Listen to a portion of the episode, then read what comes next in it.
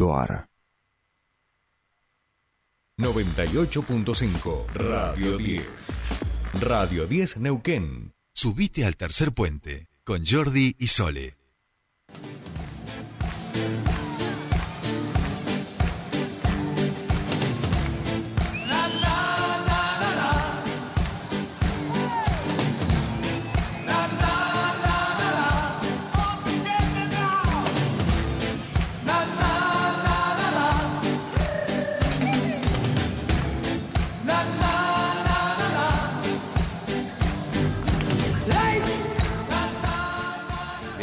Ya estamos aquí, por supuesto. Madre mía, madre mía, qué semana de fútbol que hemos tenido, eh. Fua, qué manera de sufrir. Yo hasta me bajé, me tuve que pagar una aplicación nueva porque no daban un partido, me agarró una bronca y me la bajé, la pagué, ahora la quiero devolver, tengo que esperar el mes que viene. Bueno, todas estas cosas que pasan porque el fútbol... Y hemos perdido porras, diríamos, apuestas. Hemos perdido... Eh, más o menos, eh, sí, algunas sí. Sí, sí, sí. El que ha estado toda la semana viendo los partidos solo como corresponde, este, con sus rituales, es nuestro querido columnista de deportes, Juan Ignacio Brita Paja. Juan y querido, ¿cómo estás? Bienvenido a tu espacio.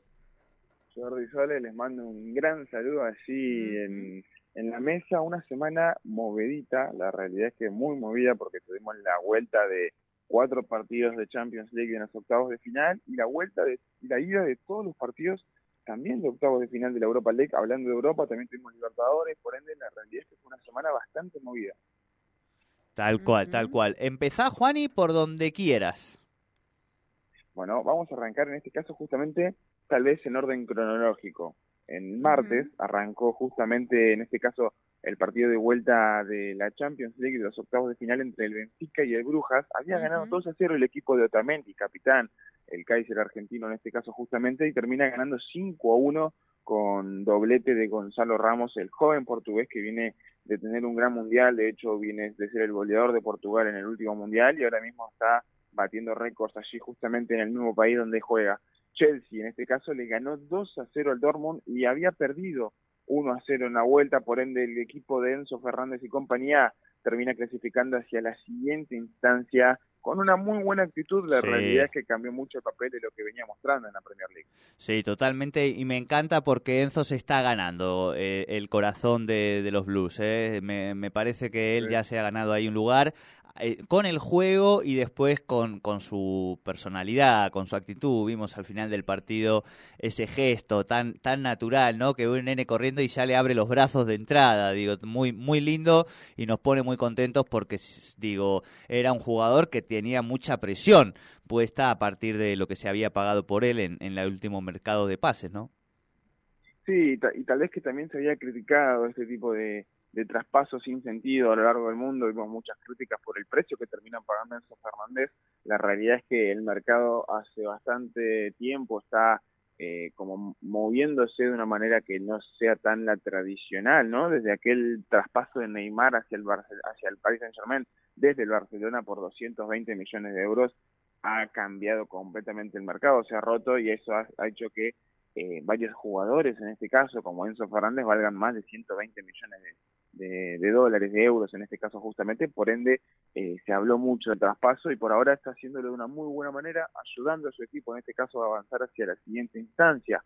Y ya pasando el miércoles, tuvimos un fatídico miércoles en este caso en Champions League porque el Tottenham de Cuti Romero eh, termina quedando justamente eliminado frente al Milan empatando a cero, Milan le ganó 1 a 0 en la ida, por ende justamente con expulsión de por medio, el Cuti Romero se queda fuera de estos octavos de final de Champions League y otro que se ha quedado fuera ha sido nuestro querido Lionel Messi por el mal partido que ha hecho el país de Germain y el poco recambio que ha tenido en este partido. La realidad es que eh, veíamos el banco de suplentes del Bayern Múnich, a quienes pusieron, ¿no? A Nabri, a Sané, a Manea, Joao Cancelo, mientras lo que han puesto en el Paris Saint Germain, Equitique, Zaire Merí, entonces vemos que justamente la calidad y la cualidad que está eh, mostrando el Paris Saint Germain no ha sido buena y tampoco la forma que ha tenido de comprar en los últimos años, comprando estrellas de lo más grande, en este caso justamente de nivel hacia el lado de delantero, pero en el medio del campo la realidad es que no se ha reforzado para nada bien y fue algo que se vio durante toda la serie frente al Bayern Múnich. rescato el primer tiempo del partido de la ida, de la vuelta, perdón, en este caso justamente, pero termina perdiendo igualmente 2 a 0, 3 a 0 en el global.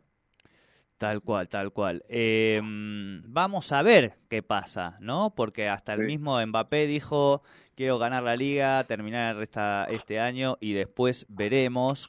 Eh, lo de Messi también da la sensación que, que, está abierto. Me da la sensación sobre todo que... Que en una parte tiene que ver con esto, con el público, con la dirigencia, con, con, proyectos que se pretenden que de la noche a la mañana funcionen y no funcionan, ¿no?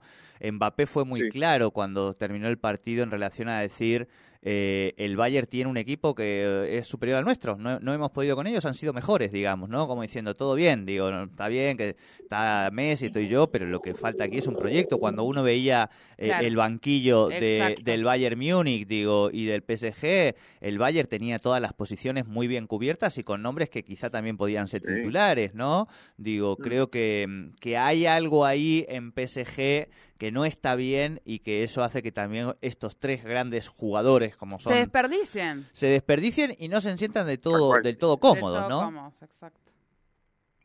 Sí, yo creo que en ese sentido tienen razón los dos porque vemos que el país Saint-Germain termina gastando mucho a lo loco, tal vez en posiciones que no le hacen falta de manera que justamente lo tenían cubierta en su momento. Trajo a Donnarumma cuando tenía a Keylor Navas, uno de los mejores arqueros del mundo en su momento, justamente en sus filas y de eh, con un gran nivel.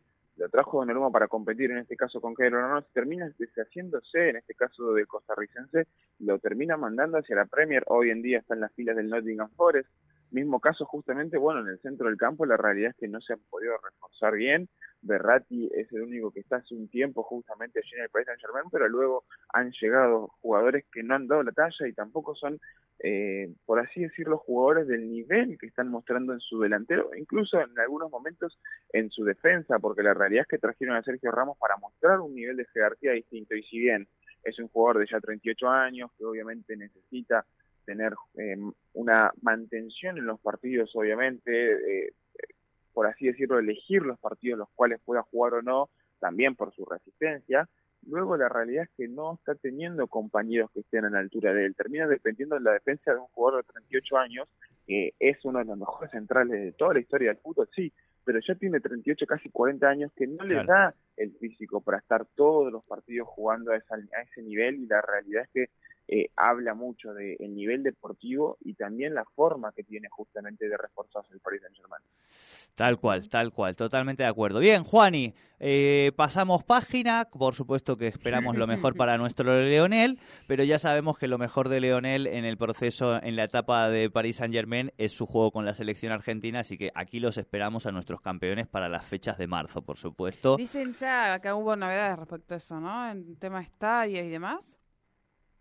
¿Cómo, perdón? El tema de la venida de la selección en marzo, ¿hubo novedades? ¿Puede ser, no? El 22 de marzo, en este caso, justamente es el partido frente a Panamá en el Estadio Monumental. Las entradas estarán disponibles, si no me equivoco, el lunes. Un valor de aproximado entre 7 mil a 11 mil pesos, las entradas más, por así decirlo, accesibles. Luego, bueno, las plateas que sean más preferenciales tendrán un valor más alto de más de 15 mil, 20 mil pesos. Bien. Bien. Bien, Juani, pasamos página entonces y contanos más cosas del deporte.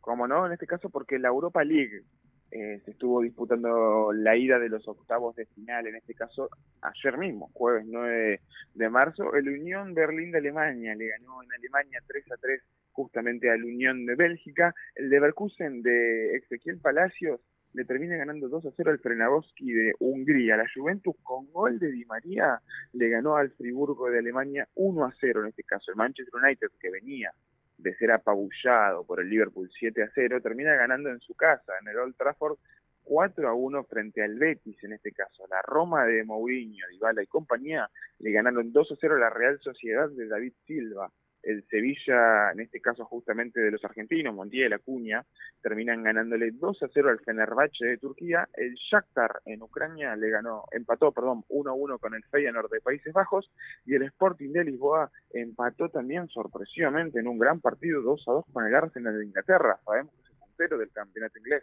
La vuelta a estos partidos serán todos el 16 de marzo, recordemos, ¿Por qué? Porque el sorteo de Champions y de Europa League para los cuartos de final será el viernes 17, un día después en este caso, en Suiza. Perfecto, Juani. Muy bien. Bien, ¿nos quedó algo en el tintero? Sí, sí, nos quedaron un par de cosas de lo que pasó esta semana. Recordemos que se estuvo disputando la Libertadores, Sí. la fase 3 de la Libertadores para clasificar, en este caso justamente hacia la, eh, la fase de grupos. Vemos que justamente el miércoles Millonarios de Colombia empató a uno con Mineiro en el partido de ida y Magallanes de Chile termina empatando a uno con Independiente Medellín de, de Colombia, en este caso. Pasando justamente al 9, en este caso ayer mismo, jueves, Huracán le empató aquí justamente en Argentina, en el Ducó, a Sporting Cristal 0 a 0. Y luego Fortaleza de Brasil termina perdiendo en su casa con Cerro Porteño de Paraguay 1 a 0. La vuelta de estos partidos se disputarán justamente el miércoles 15 de marzo y el jueves 16 de marzo. A saber justamente que eh, cuatro de estos cuatro cruces clasificarán hacia la siguiente instancia, es decir, hacia la fase de grupos, y el 22 de marzo se sorteará esta fase de grupos. Perfecto. Bien, bien. ¿Qué más nos quedó? Bueno, en este caso nos quedan por ver lo que vamos a tener este fin de semana. Vamos a tener bastante fútbol en este caso. No vamos a tener Fórmula 1 porque se hará esperar en este caso hasta el 19 de marzo que se correrá en Arabia Saudita, pero sí vamos a tener bastante fútbol para analizar justamente este fin de semana. La Liga Profesional de Fútbol Argentino justamente con Defensa y Justicia y San Lorenzo como únicos punteros tendrá en vilo la jornada número 7.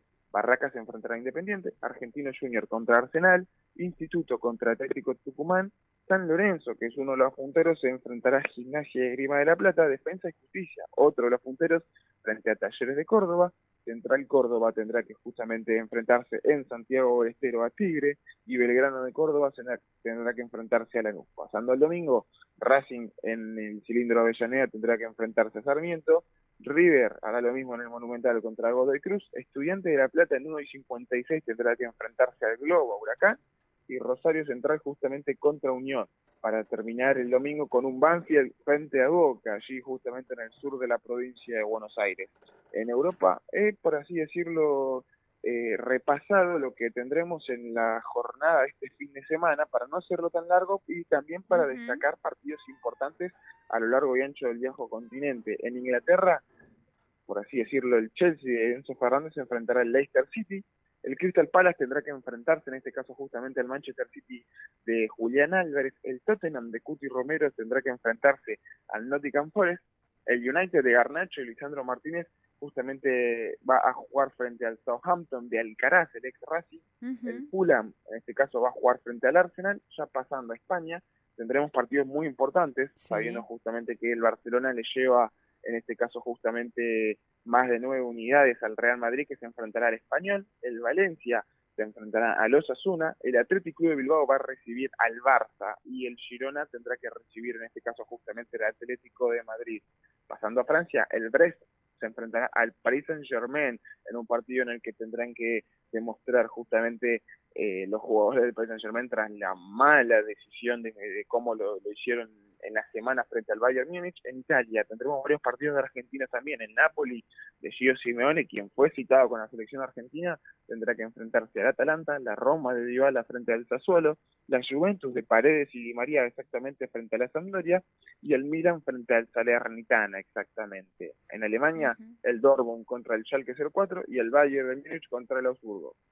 Bien, bien. Tenemos para, para, para divertirnos el fin de semana. Una agenda Sí, la es que sí. completita. Bien, ¿nos quedó algo más, Juani?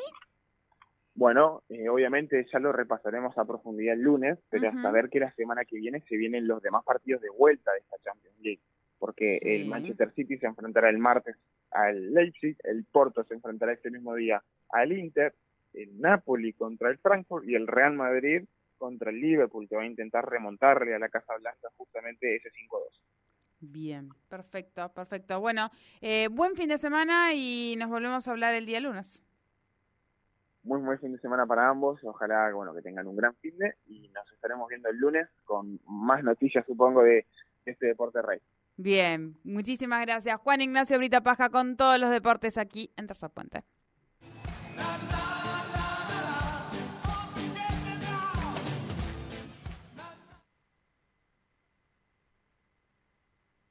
Nativo, la única parrilla en el valle en donde podés disfrutar una verdadera parrillada completa. Achuras, chorizo, asado de tira, vacío, mata